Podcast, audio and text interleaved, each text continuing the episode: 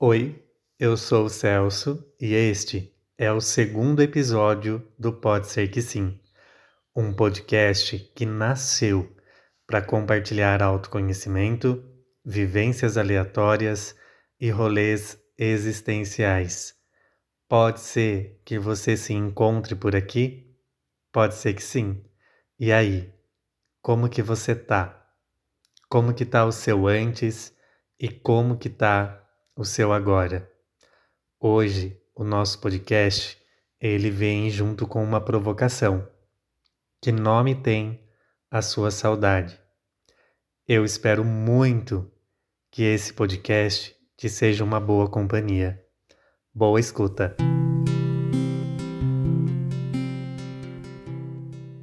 Eu acho tão interessante como alguns momentos pequenos do nosso presente eles ganham força e intensidade dentro de nós. Como eles são capazes, né, de tomar nossa memória e nos fazer visitar lembranças tão gostosas e que em determinado tempo da nossa vida acabaram ficando trancadas ou esquecidas em algum lugar dentro da gente. Há uns dias atrás, uma colega de trabalho e também minha amiga, ao mesmo tempo, me surpreendeu com algo muito simples que ela havia comprado. A gente estava num espaço em comum do nosso trabalho, né, do colégio que a gente dá aula, e ela me mostrou um estojo de canetinhas, super retrô, assim, super vintage, antigo, tipo da década de 80, 90 por aí muito próprio mesmo, né, da, da nossa época em que a gente estudava nos primeiros anos, assim, da educação básica. E aquilo foi, assim, muito nostálgico, porque me trouxe, assim, muitas, muitas recordações e o tempo da escola, ele nos transporta, assim, para momentos bons, mas também para alguns momentos difíceis, né? É, nem tudo que a gente vive dentro da, da escola nos primeiros anos são momentos muito gostosos. Mas aquele jogo de canetinha que, que essa minha amiga comprou e estava mostrando lá pra gente me levou assim para recordações muito interessantes, né? E tão legal porque as canetinhas não tinham nada assim demais. É bem antiga mesmo, elas eram bem tradicionais na época e eram de tubos brancos, tinham algumas flores desenhadas, a, a tampinha da canetinha um, indicava né, a cor da, da, da canetinha e era muito interessante porque nem as flores que estavam que, desenhadas nos tubos elas tinham cores de flores, né? Era só um contorno em preto, assim, uma coisa muito simples, sabe? Mas aquela imagem, assim, ver aquilo mexeu muito comigo, né? Todas elas arrumadinhas, colocadas dentro de uma, de uma caixinha branca embaixo e, e uma tampa de acrílico transparente, se tornou um objeto assim que me motivou, me provocou a visitar de novo alguns lugares.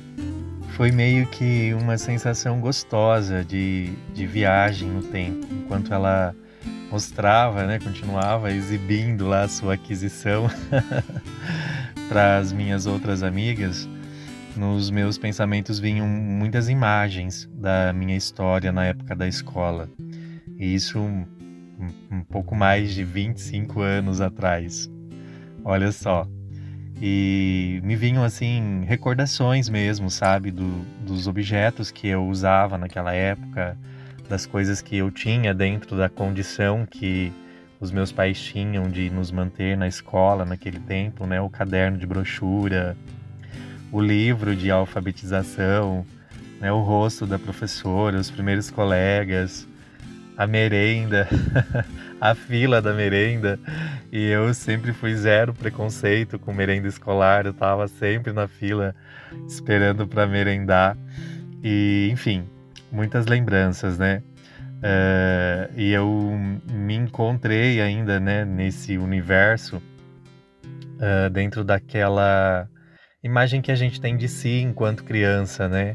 Da inocência, da falta de responsabilidades, é, dos momentos intensos, tão assim genuínos de criança mesmo, aquelas canetinhas me propuseram assim naquele momento fazer essa memória, essa recordação de um tempo tão gostoso. Embora hoje eu me encontre ainda né, nesse universo escolar, hoje ocupando outro espaço, o espaço de professor, né, estando do outro lado, uh, aquelas canetinhas reverberaram em mim assim uma, uma intensidade muito inesperada.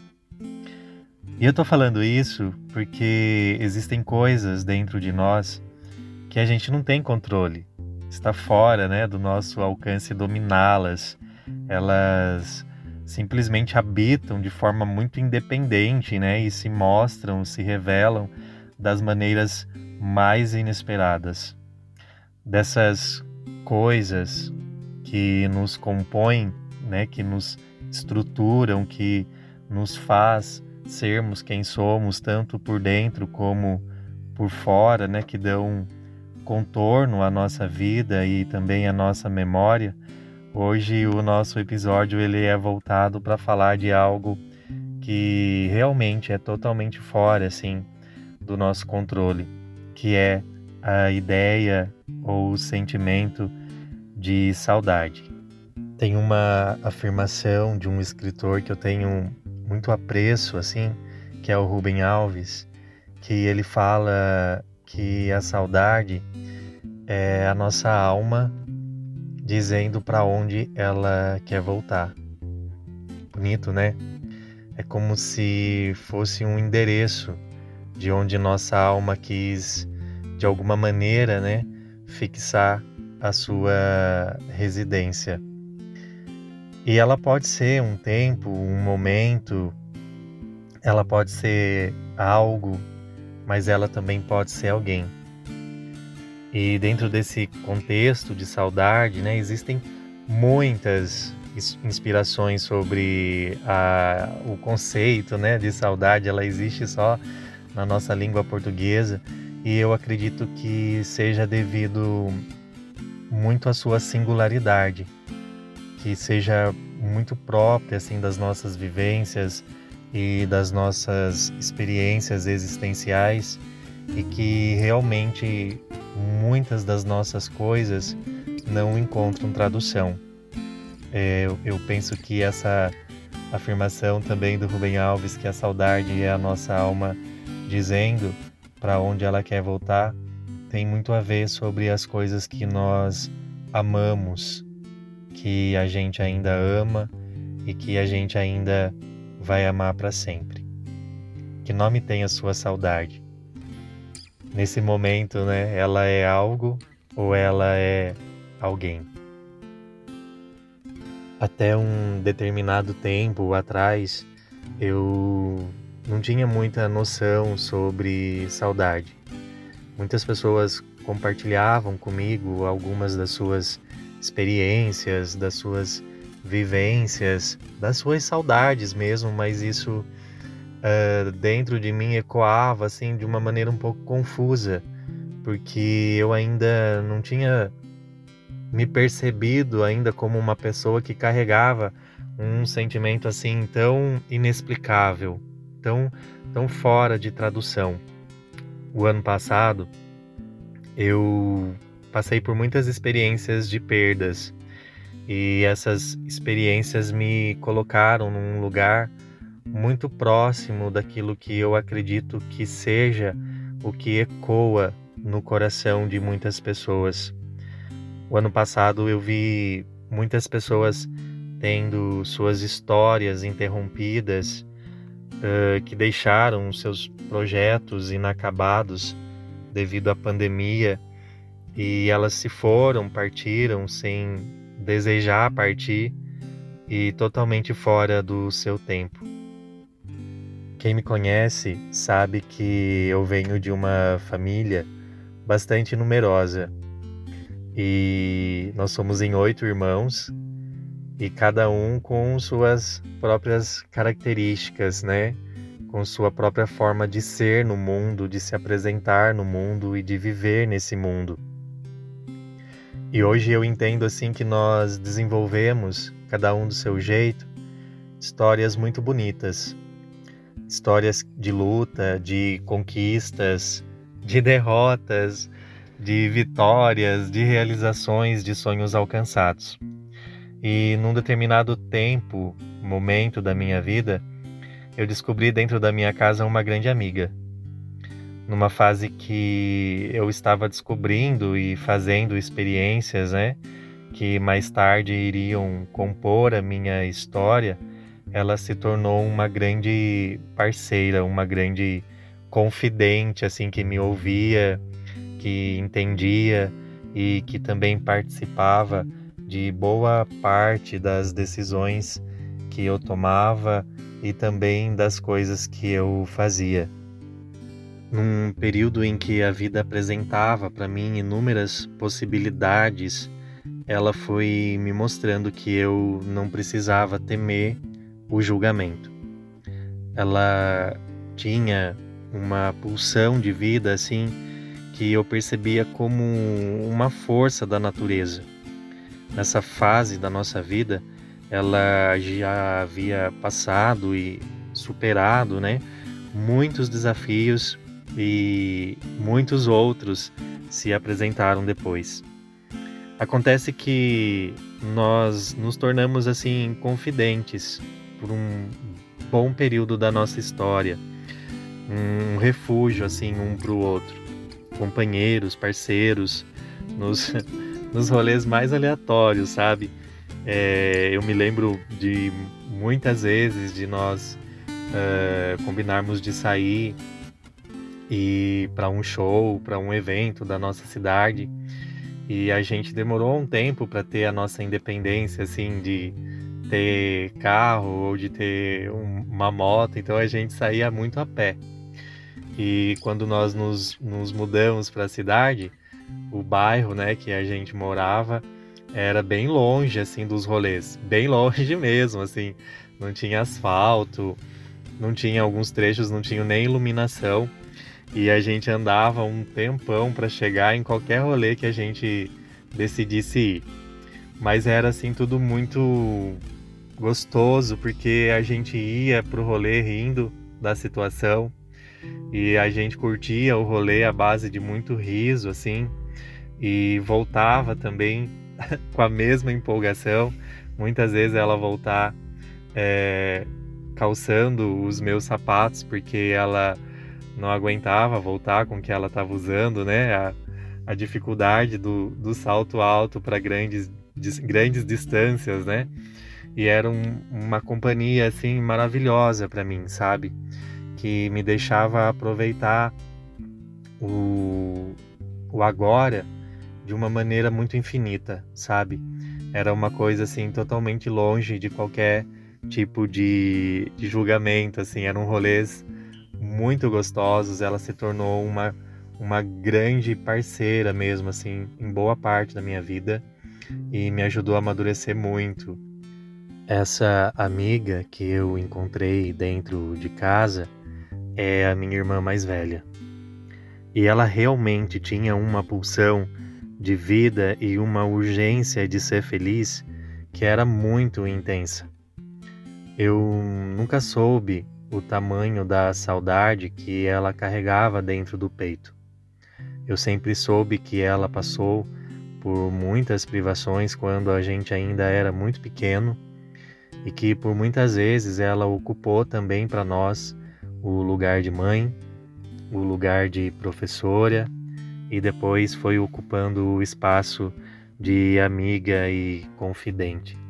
Eu percebia que os movimentos que ela fazia em torno da própria vida recebiam mesmo um caráter assim de urgência. Parece que ela entendia já através das suas experiências a brevidade da vida.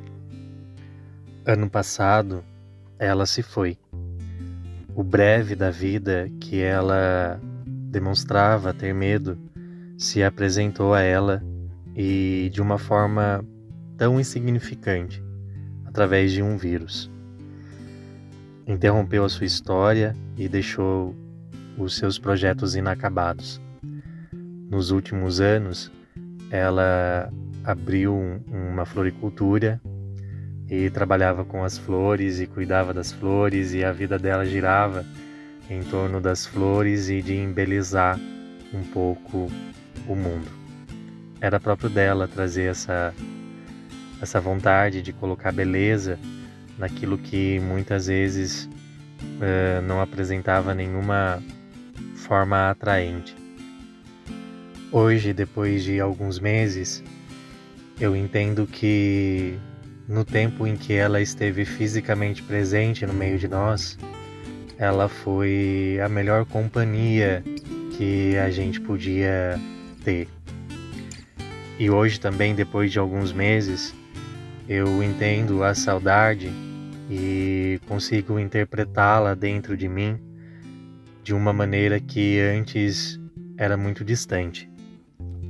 Esse sentimento que eu no início do podcast falei que é incontrolável e que está totalmente fora do nosso domínio, ele faz parte da minha vida e se tornou uma constância. Hoje eu entendo a saudade como a presença da ausência. É esse paradoxo. É essa ausência que é tão presente que nos acompanha e se faz capaz de ser sentida, de ser percebida. Ah, hoje a minha saudade ela saiu do lugar de algo e se tornou alguém. A minha saudade ela começou a ter características muito próprias. Minha irmã ela sempre foi muito vaidosa, sabe? Então hoje minha saudade ela tem assim som de som de pulseiras quando arrumo o cabelo atrás da orelha. Ela tem cores alegres de vestidos estampados com cores vivas próprios assim de quem amava viver. Hoje a minha saudade ela tem som de passos apressados, de quem sempre estava correndo com a vida e tinha mesmo pressa de viver. Hoje a minha saudade ela tem um nome. Ela se chama Ana Lúcia.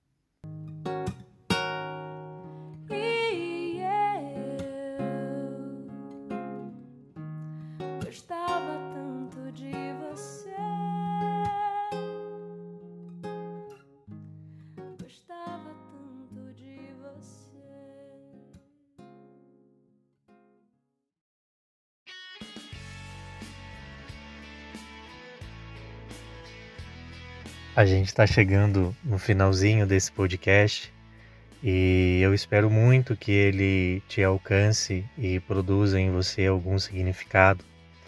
Foi muito bom poder partilhar com vocês o meu sentimento sobre saudade, a minha experiência agora sobre saudade.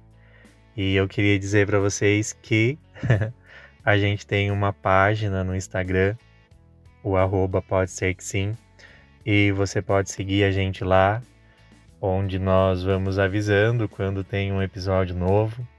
Aqui no Spotify ou no Deezer, você também pode e deve seguir a gente, ativar as notificações para quando chegar um episódio novo. Também pode nos dar lá as estrelinhas, que vai ser muito importante para o podcast, para o nosso Pode Ser Que Sim. Obrigado pela escuta. Um beijo, se cuida e até breve.